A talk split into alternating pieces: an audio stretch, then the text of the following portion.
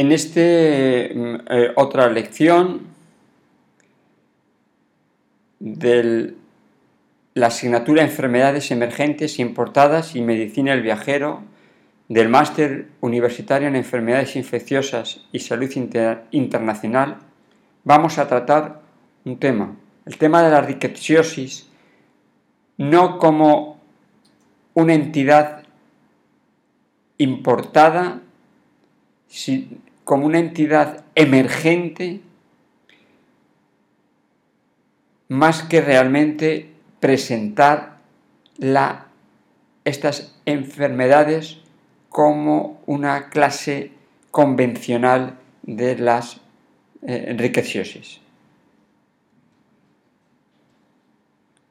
Por lo tanto, nuestro objetivo, como he dicho antes, quiero daros que comprendáis la situación de la rickettsiosis y de la borreliosis como una enfermedad emergente y que conozcáis a grandes rasgos las formas de transmisión de estas rickettsiosis.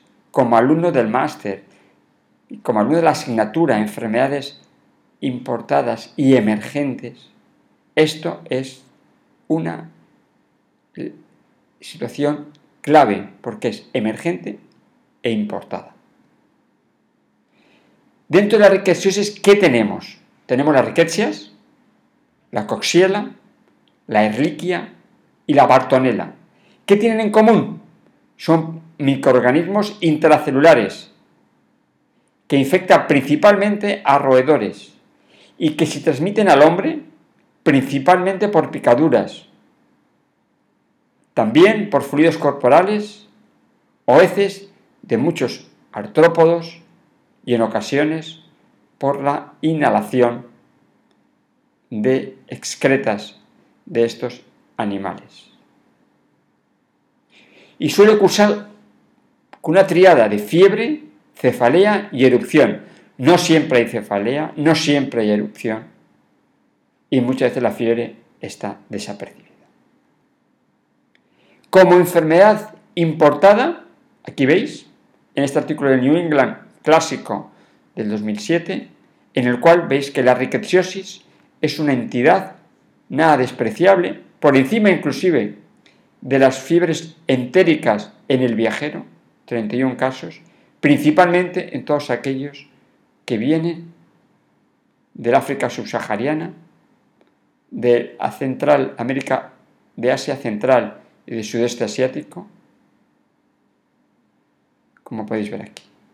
Así que no es nada despreciable como enfermedad importada las infecciones por riquecias.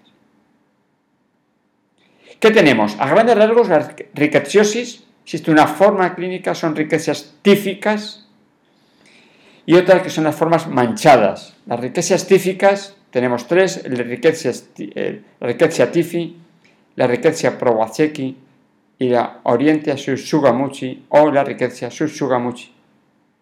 Responsables o del tifo murino, del tifus endémico o del tifus por matorrales. La rickettsia tifi, el vector es la pulga de la rata. El hospedador de la rata tiene distribución universal. Y en España, casos de rickettsia tifi. No produce ningún tipo de escara, por las formas tíficas no hay ningún tipo de escara en Tachnoa. Y puede cursar con exantema, sin afectar palmas y plantas de las manos. Y es, digamos, puede aparecer como una fiebre de corta duración en nuestro medio, en nuestro entorno, mucho más frecuente en el África subsahariana. La riqueza Bawazeki, el vector es el piojo del cuerpo, suele ser el hospedador, es el hombre solamente. En África, en las zonas altas y en, el, en, Sudamérica. Y el exantema, digamos, máculo papuloso, realmente es, puede aparecer también y no afecta ni palmas ni planta de las manos. La orienta Susugamuchi, Susugamushi es, digamos, el, el, hospedador es los roedores en el sudeste asiático y también un exantema máculo papular sin afectación de palmas sin plantas. No voy a contar realmente la enfermedad, ninguna de estas enfermedades, podéis encontrar en cualquiera de los libros, pero sí la distribución, la situación geográfica a nivel mundial. Y las formas manchadas, las formas en forma de, lesiones cutáneas y, generalmente transmitidas, en este caso por picaduras de, garrapata, la Rickettsia conori o la fiebre botonosa de nuestro entorno, de la zona mediterránea, lo transmite el de garrapata y realmente los peadores el perro. En este caso sí que aparece un exantema, en la escara puede aparecer o no verse y aparece claramente un exantema, máculo papuloso, afectando palmas y plantas de las, manos. La rickettsia rickettsii, la fiebre de las montañas rocosas, típica americana, también por garrapata. En este caso, el, los peadores son los roedores y el perro, se da América Latina y afecta también palmas y plantas de las manos de una forma grave y no cursa con escara.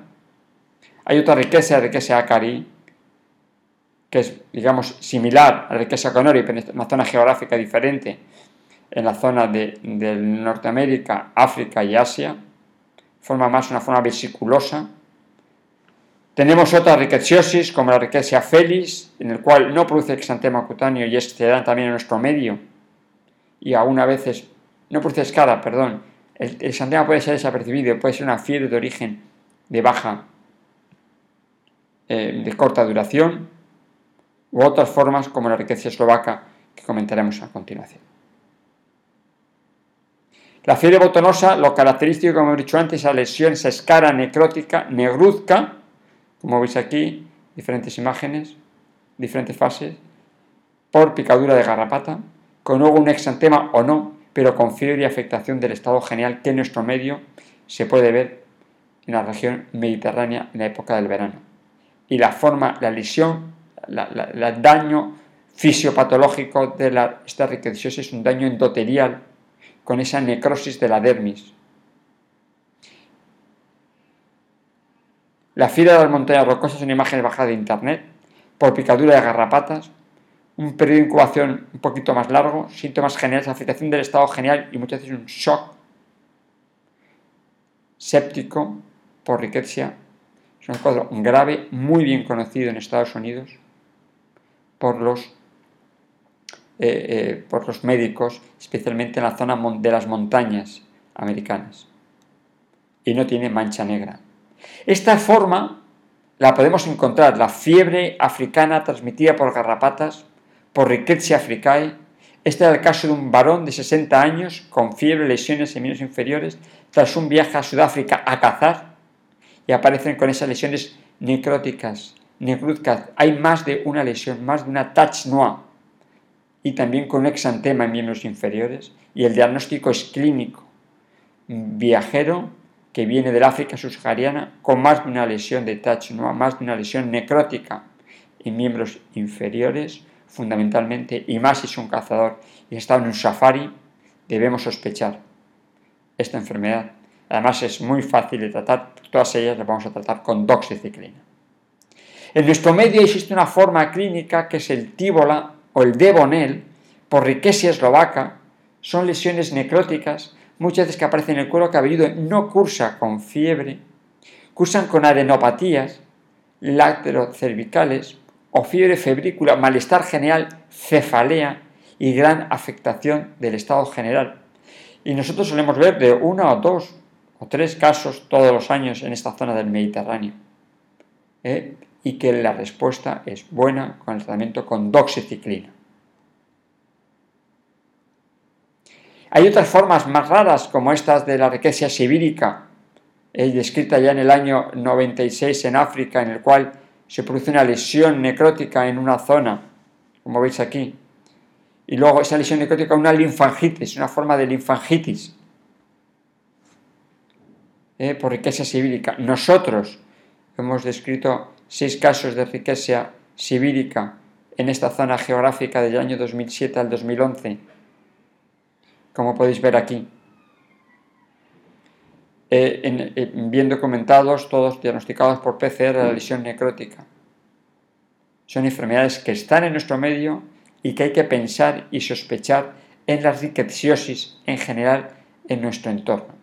El diagnóstico muchas veces es clínico, porque serológicamente no nos permite llegar al diagnóstico porque tiene serología cruzada con riqueza canori y a títulos bajos a riqueza canori y no hay datos serológicos que nos permitan llegar porque no hay serología específica preparada para tal comercialmente.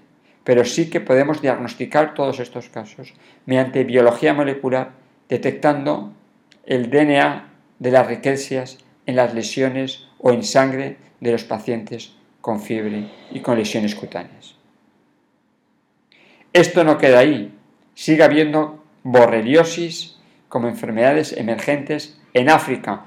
Muchas de las fiebres no maláricas en África son realmente riqueciosis y borreliosis y que muchas veces no tenemos herramientas diagnósticos para poder llegar a estas enfermedades. ¿Qué pasó con la fiebre Q? Que conocéis todos que es debido a mecanismos de inhalación.